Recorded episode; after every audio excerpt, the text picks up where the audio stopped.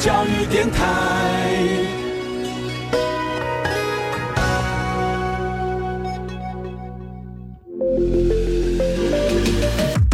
创业新鲜人给你产业新动能，杜伟与他的创业朋友们与你一起 Go Fly Win，欢迎收听大创业家。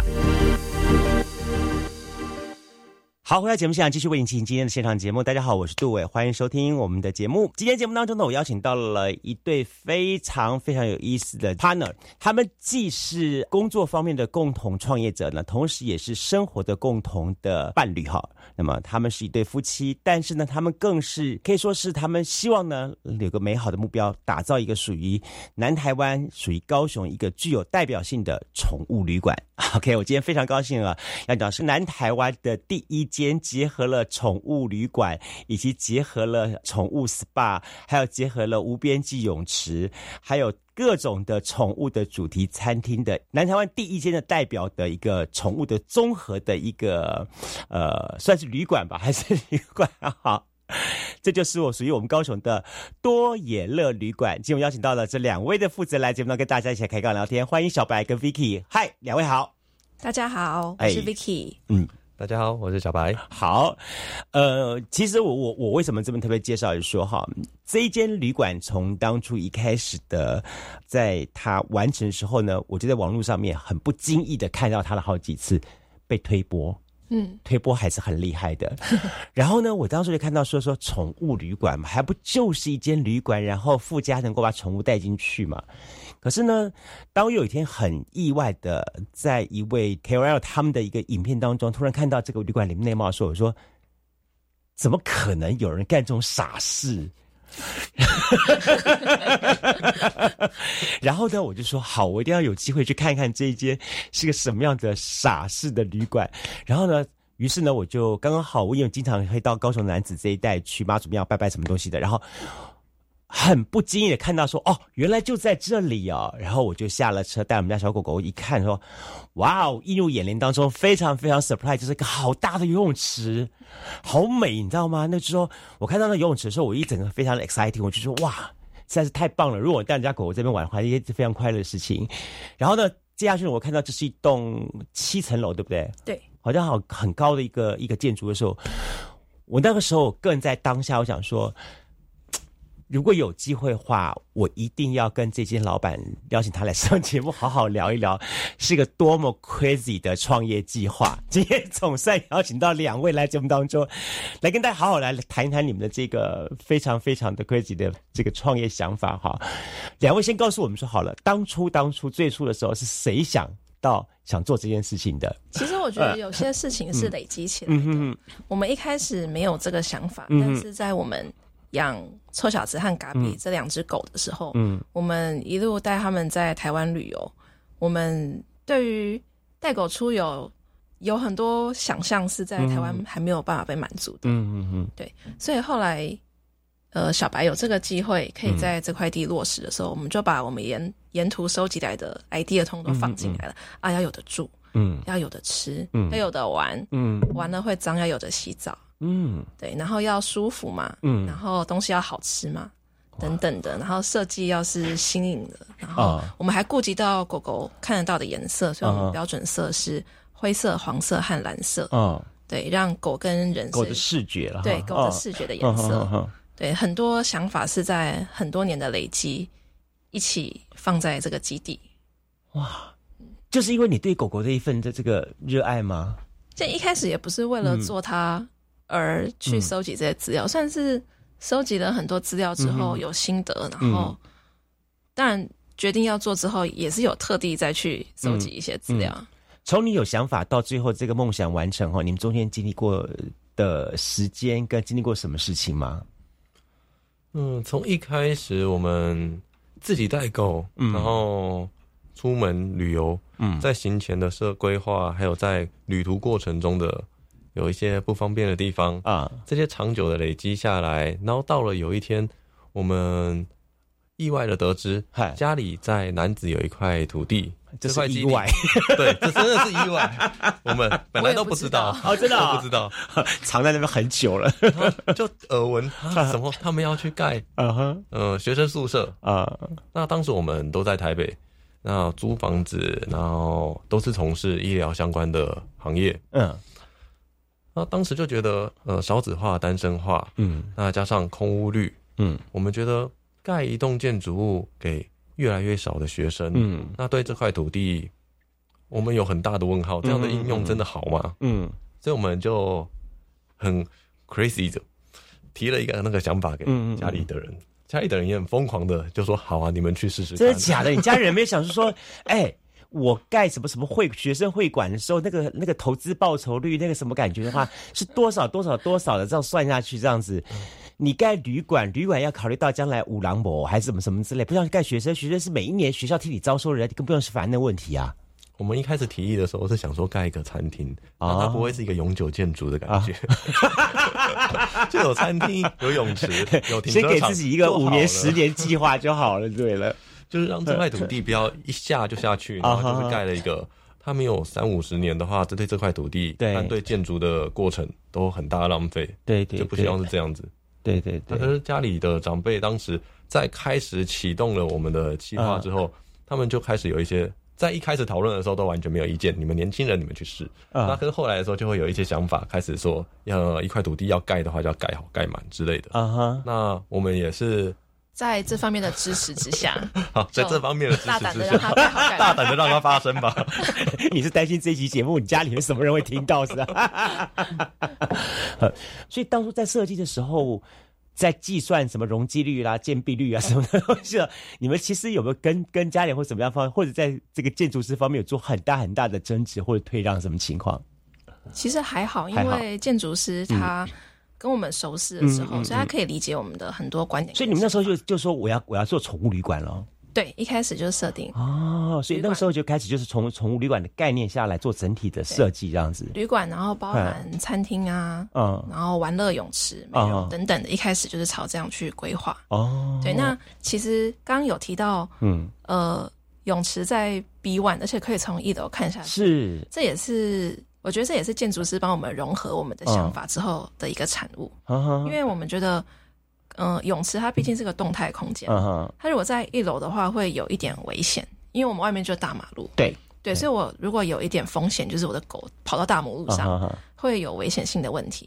对，那其但是我们又希望泳池是户外可以露天的，对，所以把这两个想法结合之后，它就变成在 B one，但是又有露天、这个感觉。而且在初期讨论的时候啊，我嗯们非常多的心力都是花在怎样可以让来这里的动物最大可能的不被任何东西打扰，包括马路的声音啊，或者是味道，或者是其他。哦都想到这么。多了。所以放在那个位置，它是最不会有视觉干扰或者味道或声音的。OK，大家知道吗？就说如果你没有去过这间旅馆的话，我先跟大家来简单的推荐一下。为什么说呢？他们有一个很很有意思，就是一个高度空间，是让游泳池是一个独立在一个往下眺望的，就好像有点像是在你在往下眺望一个美丽的山谷，那个小小的山谷那种概念这样感觉。然后呢，还有一点是说他们的。旁边呢是透明的玻璃，嗯。好，透明玻璃的情况，你们都都都想到这些东西了，嗯，一开始啊，我们会想要做那个六公分的亚克力 哈哈。的那个泳池的啊哈。结构，啊，是因为我们当时在考察的过程中，我们也有去看到动物水疗这件事情，嗯。然后我们发现，在游泳的过程中，嗯。有一个侧立面的这样子的透明的嗯嗯嗯外观，可以看到狗狗游泳的动作。除了好玩、有趣、好拍照之外它其实也可以让我们在旁边看的家人可以看到狗狗现在的活动状况、嗯。后肢的运动状况。嗯哼哼哼哼，所以其实，在做这些事情的时候，你们都把这些东西都逐一想好了，都像是你们在当初所设定的梦想，逐一想要把它实现。好，东西都出来了，接下去是比较残忍的事情了。你们刚刚好选择了一个 timing，叫做 COVID nineteen，这好像不是我们选择的、欸，二零二一年是吧？你们那时候是二零二一年开始是吧？反正就是 COVID 的那一年，不管是哪一年，没有二零二零的二零，年末吗？二？月十五号。好，对对对，差不多。哦，因为我看到你们的时候是二零二一了，所以大概你们在之前，因为你们之前应该就已经开幕了，所以它应该是二零二零年的大概年年尾的时候，年尾十二月，对对，十二月时候，对。哦，十二月就是中国开始第一例 COVID 的的那个时间点，没错，对，没错，一直到现在，对，跟我们人员进场的时间一样，对 同步的。哎，那你们这样很好记忆耶，在那个历史上，我们哪天开哦，就是 COVID 开始流行的那一年。哦，对，那以后历史课本会考的年份哦。所以当初你们一开始设定，就是一个这么叫做 all in one 的地方了。我觉得这对带宠物出游而言还蛮重要的，嗯，对，因为带宠物出游很看天气，嗯，对，尤其是带大狗，嗯，万一下雨的话，其实蛮不方便移动，嗯嗯嗯，所以我们把它打造成你进来之后，基本上，嗯，你两天一夜都不出门，嗯，这里面也够你玩，够你累，然后也够你的狗狗去有丰富的活动，嗯，这是我们一开始就设定好的一个定位。而且大家知道吗？他们真的是非常的贴心哦，就是让狗狗先去玩水，玩水再去洗洗 SPA，对。对吧？哈，对。我就听到这些，我就说哇，太贴心了，真是！我的狗狗一身 在玩玩玩玩的一身湿湿的，然后刚好它洗洗好的话，晚上可以抱香香睡觉了。对，因为玩水其实人跟狗都很累 哦。对，那一般的宠物泳池可能玩好，主人还要再帮狗狗洗澡。嗯嗯嗯。对，那我们是提供。另外一个选择，我们也有自助美容区，嗯，但我们也有我们的美容师服务的区域，嗯嗯，就你可以根据狗的状况跟你的体力，嗯，来选择，嗯，来我们介绍一下你们这一间旅馆哈，我觉得最大特别点就是你们九个房间而已，对，九个房间，哎，七层楼哎，你只做九个房间，嗯，真的在提供住宿的空间的话，只有三个楼层。三个楼层，每个楼层有三个房间。OK，那这九个房间它比较特别的地方是，我们当初在规划这九个房间的时候，我们就先找了，我们把很多很多的犬种和它的起源故事、它的传说啊，然后整理出来成九个主题，然后就用这主题九个九个主题来当做九个房间的风格。像我们有一间是日本风，嗯，对，那我们就会推荐那个柴犬啊，嗯。或者是你可以用个性分，了解。的狗可能比较谨慎，OK，哦，那跟那个日本的形象蛮吻合的，那你就可以去入住日本风的房型，了解。那也有森林房啊哈，然后北欧房，那森林房可能就适合猎犬啊，对，或者是喜欢在大自然里面探索的犬种，对对。那北欧的话，就像呃哈士奇啊、雪橇犬啊等等的，那也有一间童趣房，是像。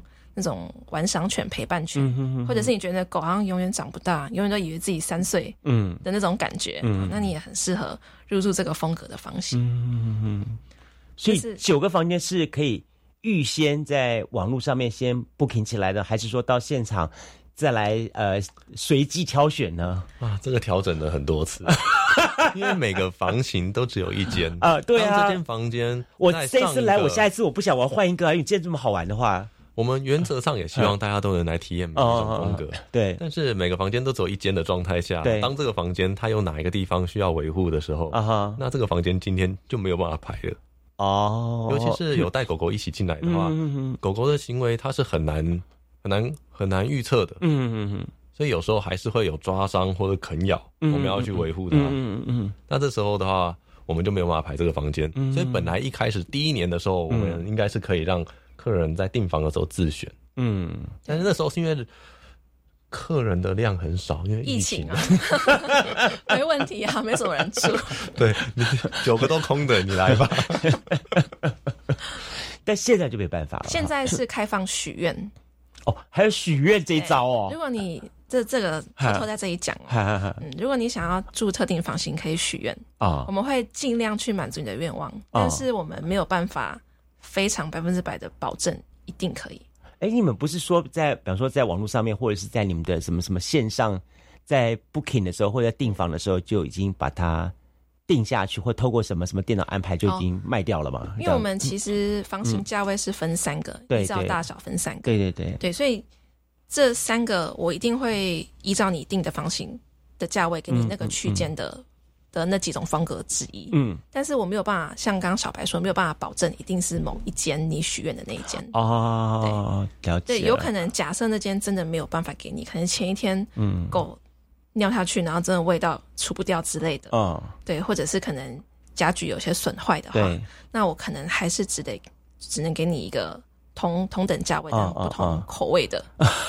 房型，哎，我这真的要告诉大家，你知道吗？说我们刚刚在进行节目录音之前，我刚刚跟小白跟 Vicky 在聊的时候，我才知道说说这两个人不止在盖房子的过程有这么多非常 crazy、这么疯狂的想法，甚至包含他们所运用的材料、跟建筑成本、跟这些的所有的装潢、家具摆置这些东西，都是可以说是不惜成本的。好，甚至还有很多很多一些呃我们想不到的考虑啊。其实两方面，一方面。是我们考虑到，嗯，建材跟装潢的永续性，嗯，在做设计。对，那其实这个考量也会可以符合我们带宠物出门会有的一些问题，因为狗可能容易抓咬，嗯嗯，然后破坏，嗯，所以我们有些会选特别定做像猫抓皮啊、猫抓布的家具，嗯嗯嗯，对，沙发，然后。呃，饰板等等，嗯，那另外有些没有办法，可能木头材质的话，对对。对，那就不可能多抗抓嘛，对，那我们就选择是有安全那个永续林业认证安全的材质，至少不要咬下去，里面是什么什么含一些化学成分在里面，对对对。对对，哇，那等于说当初在花界的时候，它成本考量，你们都没有去太过的去 care 在乎或什么这些东西吗？那时候比较浪漫，当时太年轻了。这间旅馆盖了太久了，然后加上后面的疫情。哎，我刚刚没有说到，说你们到底从构思想法到到最后完成是几年？十十十八年，八年。到目前为止八年，八年。构思到完全全部开幕啊，是五年多。我记得我怎么记得是七年？从第一次提案到开幕是七年。哎，我发觉今天这对夫妻 好特别，不管是几年都是都是很多年就对了。我们从男女朋友的状态变到小孩上学，这时间已经太久了，恍若隔世。所以，但不管怎么样子，他们就像是你的，除了家里小孩跟自己的这些毛孩子之外的第三个宝贝。好，这整栋这整栋的旅馆这样子哈。所以从一开始，你对它的设计，然后摆置。照顾它，然后一直到它里面的软硬体的设施，其实它都在你们俩的梦想当中，逐一去实现它喽。嗯，算是，但这之中还是有经过一些现实考量下的修正。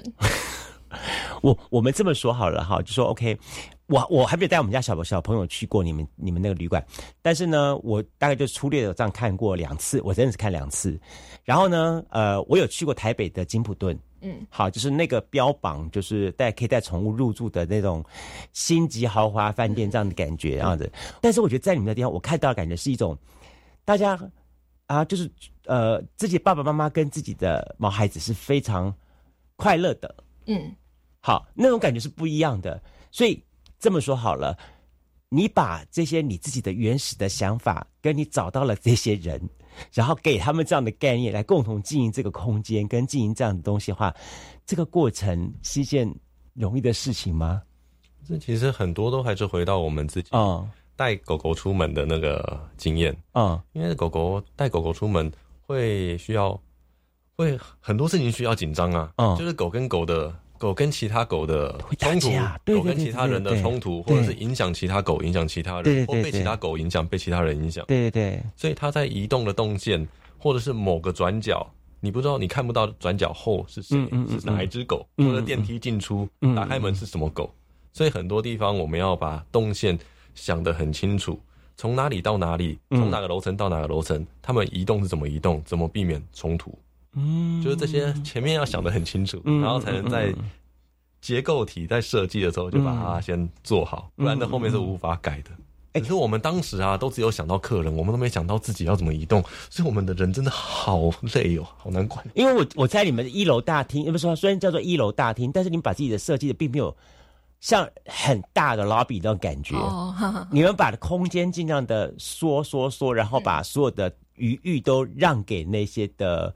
这么说好了，让给那些狗狗，他们能够很自由的进出跟那些动线。所以当初我在你们柜台，我问你们那个小姐的时候，她跟我讲这样的话，我就觉得，哇，还有人真的有人做这种事情，让我觉得太感动了。呃，你们两位创办人，你们都有这样的概念，但是一个旅馆，老实说，不是不是只是靠创办人就能够经营起来的。嗯，他必须要是一整个的经营团队。你你今天在在在人力银行在什么地方或者广告上面宣刊登的话，你只说 OK，我的宠物旅馆找找人，OK，然后来应征的东西。啊，说我我说我我爱我爱动物，我爱宠物，但是那个跟真正的工作者是两回事。所以你怎么样找到这些的团队？然后你怎么给他们那个这样子概念的训练？然后甚至有你们这样的一些理念想法呢？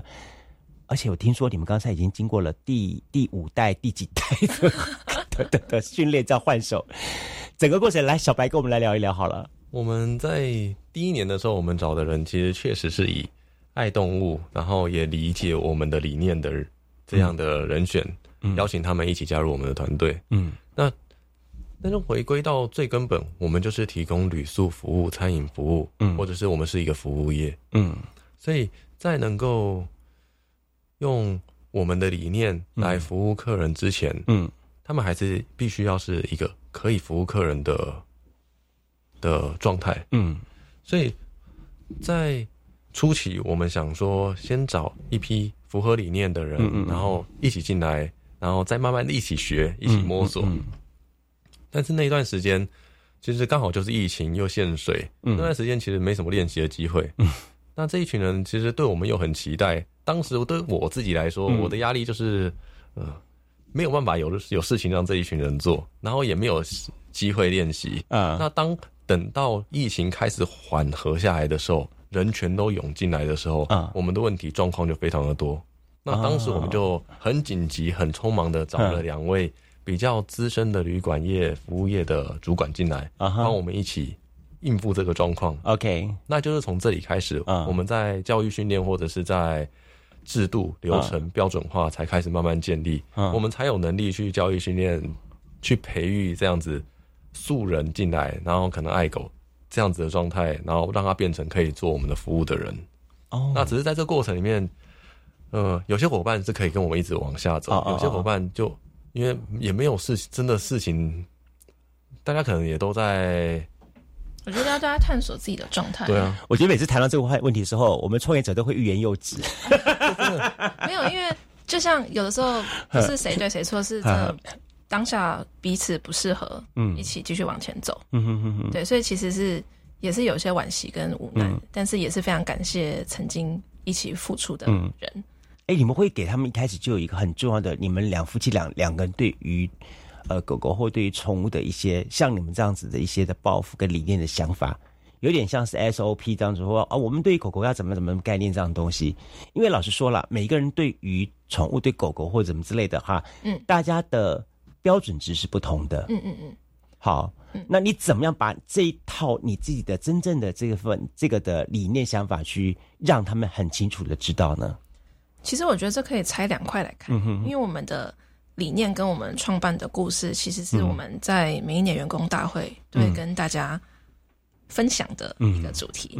对，但是其实大家就算理解了，到实际怎么做，还是有一段距离。毕竟他们是第一线去面对所有客人的服务人员。对，所以在面对客人的时候，怎么跟狗互动，然后保持怎样的距离，或者是哪些是可以做，哪些不能做。嗯，这些我们是在一进来的教育训练就会先。做好所有准备，嗯嗯嗯，对，因为我们其实曾经也发生过，呃，服务人员被客人的狗咬，嗯，对，咬伤，嗯。嗯，所以我们后来也有请那个宠物宠物行为训练师，嗯嗯嗯嗯，进来帮我们做一些内部的教育训练，嗯嗯嗯嗯嗯，那我们有修改一些我们的标准的做法，嗯嗯嗯嗯，因为要可以保护到我们的工作人员，但是也也要保护到客人的狗。我觉得这是不太好拿捏的，因为这种服务业不太多。嗯，对，所以我们也算是边边做，然后边修正。走过了这三年，但我相信你们还有接下来更多更多的一些的创业想法。我们先休息一下，在下一段节目当中呢，我们不只要跟今天小白跟 Vicky 两个来谈谈他们接下来的三年、五年、十年、二十年、三十年，甚至一百年，他们就还想再做些什么样的概念跟想法之外，另外，他们除了刚刚讲了做宠物的旅馆之外，还有一个很特别的，是给人也给宠物共进一顿非常非常 special 的一个餐厅的经营，对不对？那个餐厅的经营呢，还是一个假财、假寿喜的 舒适的一个地方。为什么会有这些想法？那么他们想做些什么东西呢？休息一下，稍后来节目现场。老婆，嗯，政府传简讯提醒气燃费还没缴，哎，气燃费？可是我们家没车啊。哎，对呀。诈骗简讯这么多，政府建立一一一简讯来防诈，认明来讯号码是一一一，才能确保是政府简讯。哦，一一一真好记。政府为我们守住钱包，你要认明一一一。以上广告由数位发展部提供。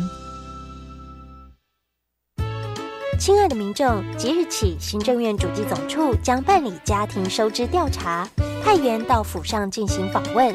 访问项目包括家庭收入、支出、设备及住宅概况。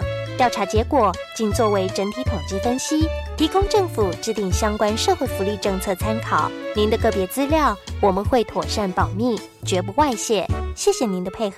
以上为行政院主计总处广告。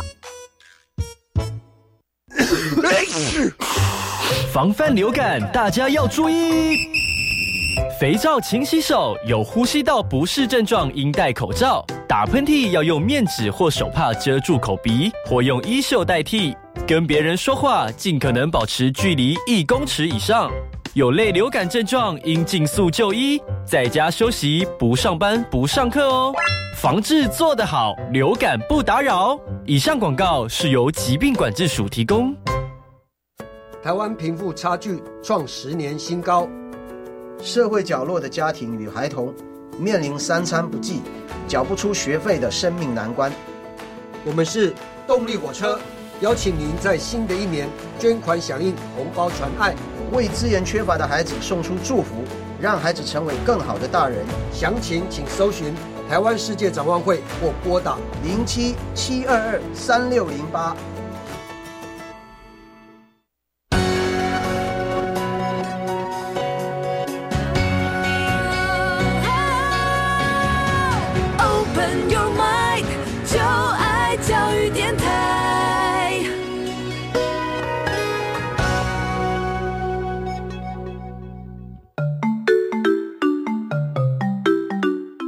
是教育广播电台高雄分台，我们的收听频率是高平地区 FM 一零一点七，恒春地区 FM 九九点三，澎湖地区 FM 九九点一，江南地区 FM 一零七点七。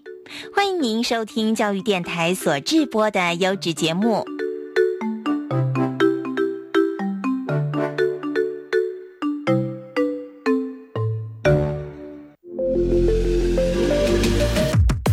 创业新鲜人给你产业新动能，杜伟与他的创业朋友们与你一起 Go Fly Win，欢迎收听大创业家。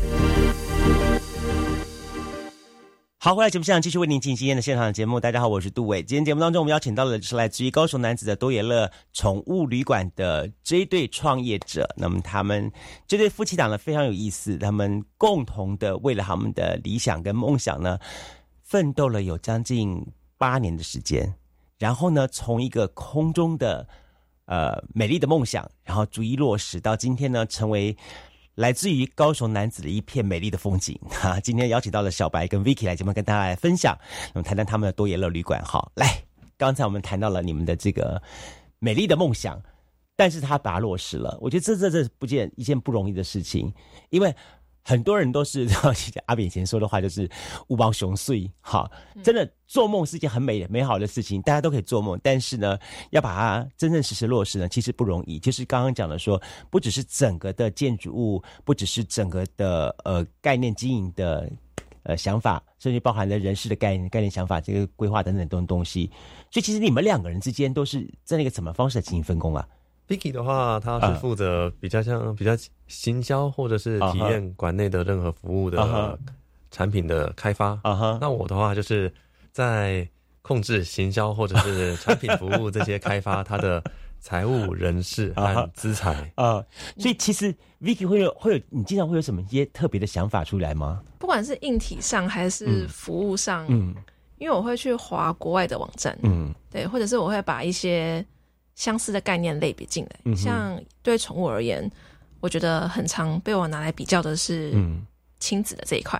哦，对，其实宠物也一样是亲子，只是用在毛小孩，对对对对，不是人小孩上。对对对。对，那有很多，我觉得未来还可以玩的。不同的面相，嗯，对，我们要一步一步放进来，嗯，所以小白是通常是怎么样上帮来衡量 Vicky 的无限制的想法呢？好像是无限制战役，每一件事情他开发出来，他必须要能够创造出他的收入，回过头来支撑他的人和采购进货、库存、仓储这些所有的费用，哈，那。能够支撑的话，他才能自己再继续往下维持。不然的话，他很可能就是一个让人瞎忙，然后让钱这样的白白烧掉的。Vicky，你听到这句话，你会觉得是怎样？老老娘想的不可以哦。不会，我觉得很务实。因为如果你花多少年开始有这种 有这种任性的，但是我们就是这样的配合，所以我们才能一直互相的平衡对方哦。因为我一直在往控制成本这样的方向去想的话，那我在服务体验上面我就会越来越妥协。了解这时候他就把我拉回去。但他在做梦做的太美的时候，我也会把他拉回来。哎，大家知道吗？他们两个背景啊是学有关于呃，也是医学技术这一块的，嗯，对不对？呃，当然了，虽然小白他自己本身有偏向于有一些业务跟这个算是在外面好哦，这个实地。好实实实践过这方面的一些经验值，然后呢，Vicky 是完完全全是在一个算是呃非常非常的 pure 的领域当中来 来，对 对对对，好好的在这个方面当中去去做自我实现。但现在刚刚好，他们两个人都要从这么一个领域当中来跳出来，嗯，他几乎已经不叫做跨界了。那个叫跨维度了，跨宇宙了，真的。对啊，跨到另外一个另外一个不同的维度世界宇宙来，然后在这个地方当中，你们要分别开始去学习不同的角色。比方说，Vicky，你刚刚讲说，你说最早的时候你开始可能是一个社恐，但现在你得要面对很多人，你现在不能社恐了，对不对？对，你看我在这讲这么多话，是啊，活着。这其中也是经过很多的一个。心里的纠葛吗？我还记得一开始还没有开业，我们只是在筹备的阶段。嗯嗯因为那时候就只有我跟小白要分担很多事情，所以我有时候要打电话。嗯。那我都要先深呼吸十分钟。嗯。那我才有勇气打。我就要去按那个播出。对，我都不敢打电话给人家，因为有时候我打电话是要询价，我其实不是要做什么奇怪的事情啊。对，但我真的不敢跟人家联络。你会要先自我建设一下，对。啊，嗯，对，那到后来其实就越来越习惯了。啊哈，对，到现在有的时候要去支援柜台，然后也就都还好，可以，因为你当过妈妈啦，为母则强啦，对不对？就孩这个房子就像是你的孩子一样啊，对，对不对？这么说，对啊，你就会觉得说我有义务去保护这些人，我有义务去找最好的东西给这些人呢，哎，对不对？嗯，好，所以那小白呢，你怎么跟他沟通啊？我们的沟通其实还蛮和平的，怎么跟刚才讲的不太一样啊？你不是说经常吵架吗？都点到为止，只有动嘴没有动手，很和平。但是我们的目标因为都是一致的，我们都希望把事情做好，而且是我们很清楚自己的核心价值。我们为什么一开始要做这件事情？我们很记得这件事情。不管怎么样的沟通，最后大家都是一直往一起往指向这个目标。嗯，然后。来互相，就是把事情，把所有的我们各自提出来的质疑摊开来，然后去好好的看。如果我们忽视这个质忽视这个问题的话，会有什么结果？这结果我们能不能承担？那整理完以后，然后就会找到一条好，现在我们的状况最可行的一条路。它一定还是有风险，但是这些风险遇到了的话，我们怎么处理它？怎么面对它？好，都想好了，走吧。好，有了这些东西之后，进行共同走过之后，我觉得你们对于所谓宠物旅馆这一块，其实是一个非常有个很清楚的一个想法、理念、方向跟经营的一个趋势。嗯，然后你也让告诉自己说，我要为这东西，我要付出我接下来的所有的一些的岁月跟很多的时间。嗯，好，它几乎会让你们两个把，因为我我认识很多从事旅宿业人，就是只要有了旅宿业，然后。接下去外面的生活就卖笑熊啊了哈，是吗？哈，我们也有也有经历过那段时间。啊，现在是比较已经已经 OK 了我们现在不在现场，已经不会有任何问题了。哦，那因为我们在这三年里面，我们一直都被绑在现场，嗯嗯，一段时间，嗯嗯嗯，那很多事情是我们必须要处理的事情，我们需要调整的地方，嗯嗯嗯，那反而没有空去做，所以后来我们就做了很多。我们建立了很多管理的工具啊，就像很多事情，我们不一定要在现场，我们也我也可以在这里控制这个间旅馆的各种软硬体、能源所有东西。天眼监察。哦，包括 能手机 Apple Watch 随时可以看现在智能的东西太多了，所以现在就完全不需要在馆内。啊哈。他们要我调整谁谁谁，今天有新人进来，他的权限要调整，或者是哪个款要怎样，哪个厂商怎样。我现在也可以随时用手机去进入系统的 ERP，然后做所有东西了。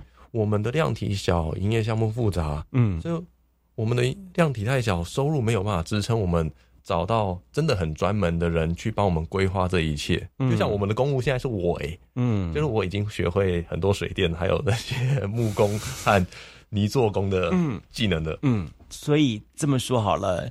本来是一个完全不会武功的人，现在已经变成一个高手了。我觉得厨房应该是最最明显。我正要说这一点，你知道吗？我真的觉得说，你喜喜喜喜安诺，你知道吗？就说我真的会很好奇，说已经忙一个呃宠物旅馆已经够忙了，然后还搞了一个宠物的游泳大型，我不是真的是是大型游泳池，已经是二度在忙了。他现在还在搞一个餐厅。然后这个差别还找一个是对素食素食的东西，呃，洗觉得时间还很够就对了。我觉得我们应该也算是蛮享受这种有挑战性的感觉。真的哦，这是我们自己带狗狗出门的经验啊。其实第一个困难、第一个焦虑的地方就是住在哪，可不可以带狗进去？然后这个隔音好不好？会不会一只狗叫，整排狗都叫？或者是自己的狗一叫，马上跳起来？要让他 不要再说了，不要再说了，就没有办法好好休息。对，那第二个焦虑的地方就是到底要去哪吃饭，狗可以进去。对对，然后又是不是微波加热食品？所以你们在这些餐厅的话，你们当初是怎么个定位经营的？嗯，因为我们其实我们一开始养的那两只狗，它们进餐厅很乖。嗯，对，但是。我觉得也因此，我们还蛮常带他们去餐厅的。嗯哼，不管是可以带宠物去的，嗯，这叫类宠物友善餐厅，嗯哼，或者是真正主打可以带宠物进去的宠物餐厅，我们都还蛮常带他们去的。所以，我们也会看到一些其他人的狗在那边发生的状况，嗯，跟遇到的问题，嗯哼。对，那我们在空间设计上，我们就除了拉大那个桌子之间的间距之外，嗯嗯，我们还有隔出一些半包厢的屏障。哦，对，因为狗其实有的时候它就是。看到其他狗在那，它就没有办法停下来，它就是要叫。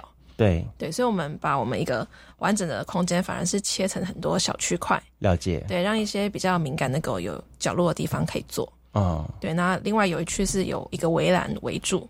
嗯。对，所以有一些可能狗比较牵不住的，或者是他们想要让用餐时间虽然长，但是狗可以稍微在附近自由活动的，啊哈，就可以在那个范围之内，不会影响到外面其他客人。我们尽量的减少这个环境里面会让狗狗有感受到刺激的地方，听觉、视觉和嗅觉。对，这点倒是真的，因为我看到一些有些有时候一些所谓的宠物友在餐厅，最恐怕的事情就是。我们家的狗狗，或者是他们家的猫，突然现场会变成一场猫狗大战。我们家还有鳄鱼哎，对，我们那有鳄鱼来过，鳄鱼啊，什么其他动物，兔子、天竺鼠什么都有，就松鼠变成鳄鱼口里的食物，不行不行，太恐怖了。所以其实你帮每一桌的客人，甚至他们家的毛孩，都有预留一个属于他们自己的一个空间领域范围。对，我们的环境允许我们去做这样的区隔。最后还是回到自己的以前的经验，嗯，因为有一些出游之前的焦虑和在活动当下的焦虑，如果没有办法满足的话，嗯，那这个空间在最基本的品牌精神这个核心的概念下，它就不 OK 了啊哈。那里面剩下的，我觉得就算即便一开始一波热，很多翻桌率，它其实也不会，也不是一个很永续的做法。所以在除了一个用餐的空间之外。我们来谈谈哈，你们的这个提供的菜色内容好了。谁当初先选、先先先提出来要做素食素食这一块的？最最最最早提出素食这件事情的是 Vicky。但是那时候我把它否决掉了，我觉得这样子已经把宠物又在切成素食，这样太小众了。但是后来呢，等到我们要结婚了，我去做婚前健康检查，然后发现哎，我有高血脂哎，那我就开始调整我的饮食，变成那个低碳饮食。那接下来又变成更舒适的饮食，然后我就跟 Vicky 说，哎，其实我们哦，后来还有一位舒适的倡议的里那个那一群嗯嗯伙伴，他们的其中一位嗯。他是我大学同学，嗯嗯，那他一直有在跟我分享一些呃动物福利啊，或者是舒适的，嗯，对地球比较环保的那些概念。他当时我就被讲一讲讲一讲，加上自己有小孩了，觉得地球到底以后会变怎么样，我好像有点在乎。嗯，那我就在跟 Vicky 说，哎，我们餐厅可以考虑的舒适，哎，然后他那时候才。才说，Vicky 的眼睛瞪得好大，因为跟我记得的版本不一样，所以我想反驳。我突然想起那那姐姐的玫瑰同龄眼，好大众脸，对吗？是这样子回忆吗？不是吗？那我印象中，我一开始，我印象中是小白嗯提出要做素食的哦。因为像他讲的，他有个素食倡议的朋友，是。有跟他宣导素食的好处。嗯，其实我还蛮认同素食的好处，但是一开始我对于餐厅要经营素食餐厅，我觉得很恐惧。嗯，因为我印象中的素食就是那种佛光园人对啊，就是那个比较油，然后有一些塑料，哦哦哦，然后可能所有东西都加姜哦，那种感觉麻油，对对对，那种口味，我就觉得这个我自己都没有很想吃的，我还开这餐厅干嘛啊？对。是，我就觉得我们可以，嗯，提供一些健康的食物，但是不要就要说自己是素食餐厅啊。那我之所以后来会改观，是因为我们有特地考察了一下素食餐厅的这一块。素食跟素食这两个概念是不太一样的。其实我觉得这看大家怎么。就是不同人心里想的素食或者是素食，其实也不一样。嗯，有分吃宗教的啊，或者吃健康的啊，对对。然后吃爱护动物的啊，等等，还是可以细分很多块。对对。那我们那时候有去，就是中北部，嗯，去吃一些纯素餐厅哦，它是国外的 vegan 餐厅哦，就那派的素食，对对对对。它基本上它就是不用动物性的食材，但是因为它可以用。葱蒜洋葱五星那些都可以，OK，就是它烹调上跟一般大家习惯的口味没有太大五星素的这样子了哈。我觉得不管怎么样子了，我觉得这点是蛮好的，就是从一个对于这块我们所共生共长的土地更好的一种方式，就是呃，在其实因为老实说说，在每一种动物的所供应的肉类的情况之下，它毕竟还要。它所造成的这个土地上的这个污染什么影响是比较多的，嗯，但如果回归到一个本本地，他说 OK，我那种吃这种天然的土长出来的东西的话，它其实是对我们身体有更好的一种互动的一个情况，这样子，嗯，但是，但是我还是要讲说，不是只是拌沙拉就叫做素，你知道吗？就说很多人对素的概念就说 OK，我觉得就是沙拉啦、水果啦弄一弄就好了。我有看到你们菜单，哇咧！为什么还搞了又是一个两字叫高杠？你到底为什么在你们在想些什么东西呢？嗯，这样说好了，我觉得素食餐点不一定要一定要去套去大家比较传统上想到的那些餐点。嗯，其实你一般的好吃的餐点，不要放肉，它就是一道素食餐点嗯嗯嗯，对我是因为这个想法改观了，所以我才觉得 OK。其实素食餐点它也很有呃翻转大家的既定印象的机会，所以我想给。素食这个主题一次机会，嗯，对。那我们的菜单设计其实一路以来换过很多不同版本，嗯，但是每一个版本有一个共通点，就是好吃，而且你不会想到它是素食的，嗯。那我觉得印象有很深刻，有一次有客人吃完就问说，这边有没有素的？因为他想带吃素的朋友来吃，嗯，就他没有发现这其实他刚刚吃的，对他已经吃完了，但他没有发现刚刚没有吃到肉。哎，代表说，其实你们这个本身的餐弄得很好吃，哎。嗯，我觉得不止好吃，还要跳脱一般大家对素食的，啊，尤其是中南部的那种印象。对对对，我觉得这样才可以让大家更能接受。嗯，然后也也可以接受说，哎，其实带狗出来，那这一餐就是是对动物最直接的一个友善的展现。嗯嗯嗯。那连带的也是对环境的一个友善的展现。嗯。那其实动物它也是原先生长在这个大环境里面的，这其实是一个。爱的表现，呃，你们家的其实在这家餐厅的设计方面也蛮有意思，就是说它除了可以从旅馆内部进去之外，啊，另外还可以从外面直接就是用用用用走楼梯的方式直接到二楼，然后在二楼的地方用餐。这当初一开始也是这样的概念想法，所以说它除了针对旅馆内的客人供餐之外，它也可以是欢迎附近的人一起来共同享受这个呃美食乐趣咯。对，我们在所有的动线呢。我们本来就是希望每个营业项目都是可以分开，嗯，让呃住宿的客人或者是非住宿的客人都可以进来享受这个空间。啊，空间越多人使用，对我们来说是越不浪费这块土地原本它的价值的。了解。那除了这个之外，在动线的考虑，其实最主要还是动物和怎么对动物最好，最不会危险。嗯哼。所以在整个的供应部分来说的话，你刚刚讲说说。呃，光是那个出入口，嗯，OK，Vicky 有想法，应该这么说好了。好，嗯，去到 B one 的动线，一定是要从馆内下去，嗯，但是。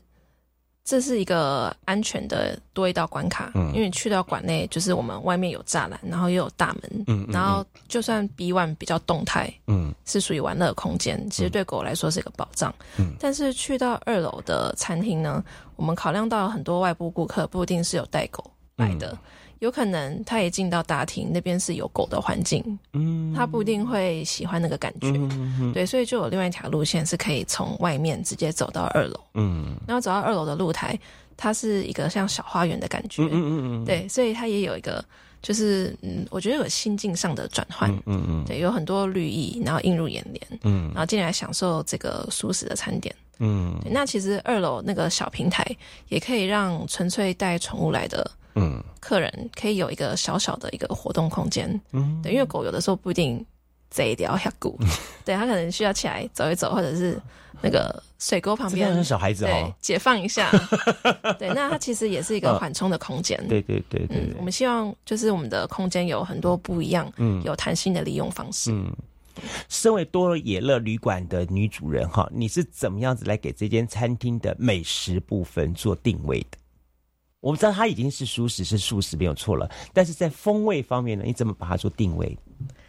因为你想要做的生意，其实不只是针对爱狗人士或爱爱宠物人士嘛。嗯，其实老实说，我觉得餐厅这块是一直以来我们相对比较弱跟需要更多学习的一个区域。嗯，那一方面是因为餐饮的竞争，其实大家知道是非常强大的。嗯，不断有很多。小餐馆啊，连锁品牌等等的，其实把大家的胃口跟大家的标准都养得蛮蛮有水准的。嗯，对，所以我们在没有背景的情况下要打进这一块，我们到现在都还在不停的摸索跟调整。嗯哼，对，那现在经营到第三年，嗯，我们今年会去回过头来把我一开始在开业之前设想的定位一步一步落实。嗯，那我的想法是。嗯，一道餐点它好吃是基本，嗯，那对我们来说当然多了一个就是它是素食的这个设定，嗯哼，但是我更希望我们在男子身为一个旅馆，嗯，我可以把男子周围的故事，不管是现在发生的，嗯，可能多元族群的故事，或者是以往发生的可能历史上有一些呃美军的。走过的痕迹啊，有日据，有日治时代的一些遗留下来的痕迹在我们的附近，嗯哼，对，或者是我们往东就到部落，嗯，等等，这其实有很多饮食的文化，嗯，都可以在这边呈现，嗯，对，那这是我们今年会一步步往前走的部分。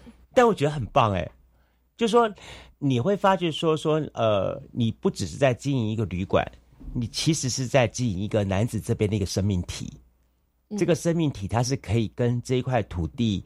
呃，是有机的，是可以互相互动起来的。其实我们还非常期待一件事情发生，可是它才是有点，呃，这可能就是在更下一个阶段哦。什么东西？嗯，我们自己有一些去国外的小地方，不是大城市，是小地方，呃，住跟旅游的一些体验。嗯，那就像大家知道，越在地越国际。对，我觉得我们住在。这个地方有的时候都忘记自己有很多特色，对外地人而言是他们没有体验过的生活。嗯，那我希望我们在男子的一些很在地的，包括说可能周围的菜市场啊，可能周围的妈妈祖庙啊，对对对，大家习惯的生活方式啊，一天的节奏感啊等等的，它是可以跟社区有一定的互动。嗯，然后给旅人有一个机会去体验到。嗯，对，那这个不会，我不期待是我们自己完成，因为我们自己毕竟还是以一个。新来的一个外地的一个个体存在于这里，嗯，而是既有的社区、既有的人的流动、既有的商家，我觉得都应该是这个体验的一部分。嗯，对，这个可能之后，嗯嗯，所以将来 Vicky 有可能带着你们工作团队走出你们这间的旅馆，然后跟地方上有更多的互动跟接触。这个是在我们嗯的计划之内，计划之内哈，对。哇，真的是很棒啊！比较可能是梅河啊，嗯，因为在男子这个地方本来就有很多单位已经在从事这块投入这这个领域很久了，对，一直在一些考察或者是那应该要说什么？嗯，有有工作室的采集很多这样的事情，很多历史的一些口述祈祷的一些文文件，嗯，那把这些故事继续往下传下去，因为是先有男子这个地方，后来才有多耶勒，先有以前的各种人在这里。生活过了，嗯，我们在这里只是收集这些故事，然后让这些故事在每一个点把它串起来。嗯，因为旅馆它本来就是一个枢纽，嗯，就像男子他就是府城和冈山、凤山、喜山它的枢纽一样。对对对对，我们就是维持这个精神。这是男子的旅馆，男子人的旅馆。OK。今天呢，我非常高兴邀请到了是小白跟 Vicky 这一对哈，那么夫妻档，然后也是我们这是高雄男子的多野乐宠旅馆的一个创办人来节目当中。我想对于多野乐宠旅馆来说，他们应该有更多的一些不同的期待跟定义吧。在节目最后，我想问两位哈，各帮我们回答一下，说其实对于多野乐对你们来说的话，你们会希望给予多野乐一个什么样的？角度跟定义下去，让它之于高雄，之于南台湾呢？嗯，我希望对了，它是可以让我对它的期待有两层啊。第一层就是这是一间旅，刚我说了，这是一间旅馆，是一间男子人的旅馆。嗯，那他可以把男子这边。曾经发生的事情在这里累积出来，让来往的旅客可以一起分享，一起跟我们对话男子这个地方的故事。嗯，另外一个就是我们很希望，嗯，呃，或者是应该是我们吧，嗯，你说说看啊。我们很期待，嗯，在这个地方用我们，因为它的环境已经决决定了，它是一个建建筑物了，嗯嗯嗯，它能够实践或者能够尝试。哪些永续的经营方式？嗯嗯嗯，我们尽量去尝试它。嗯嗯嗯，不管是在社会嗯多元的那些包容上面，还是生态，还是在经济上面，嗯，这些永续，我们尽量在这里实验看看。那把这个实验的结果，让跟我们类似的店家，认识类类似规模或者是有想法差不多的这些伙伴们，嗯，分享一下，让他们知道。有这样的做法，嗯嗯嗯嗯嗯，希望大家以后都可以把这样的做法，嗯，考虑进去，嗯嗯嗯，了解。OK，Vicky 呢？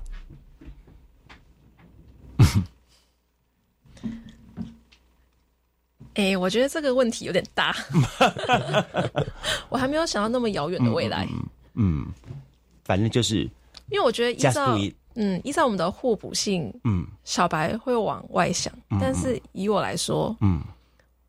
我平常往外想太多了，嗯，所以我觉得我会更 focus、跟谨记在心的是现在的经营的最务实的面向。嗯，我需要，这是我我要一直提醒自己的部分。反正是小白平常在做的那一块。OK，对，好，我们也希望在不久的将来可以看到更多的不同的多野乐，有更多不同的。多元的样貌出现，然后我们更期待你们能够为高雄做出更多的事情出来。OK，再次感谢小白跟 Vicky，谢谢你们喽，谢谢，嗯，拜拜，拜拜，谢谢大家。